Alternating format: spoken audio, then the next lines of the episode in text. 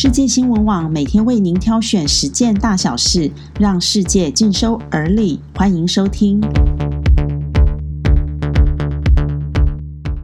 各位朋友，大家早安！今天是六月二十九日，欢迎和我们一起关心世界大小事。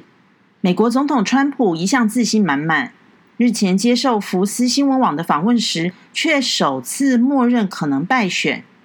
他文不对题的回答主持人的提问，他说。拜登将成为你们的总统，因为有些人不喜欢我，也许吧。这是他首度因为疫情而默认选情不利。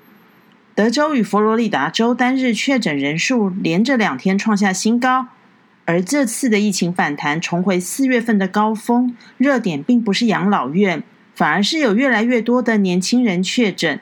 因此，美国的防疫重点转向酒吧和家庭派对。全美确诊人数已经超过两百五十一万人，而有十二点五万人因而过世。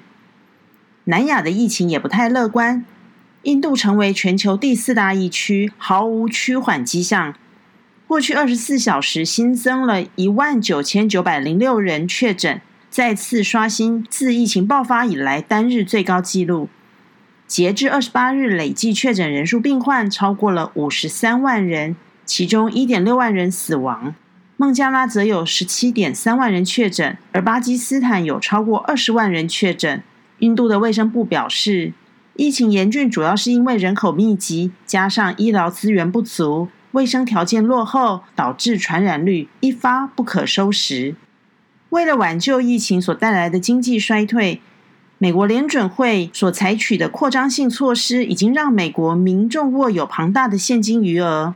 根据美国联准会的数据显示，三到五月之间的流动性最高货币供给量比之前激增了百分之二十六，增幅创下历史新高。而美国政府这次因应经济衰退的做法，与全球金融海啸时截然不同，不再只是对于金融业纾困，而是直接发钱给民众，尤其是额外失业给付，每人每周六百美元，以弥补失业者的所得损失。如果储蓄率居高不下，那么将会长期伤害经济成长。在中国方面，南方的暴雨未曾停歇，洪水持续肆虐。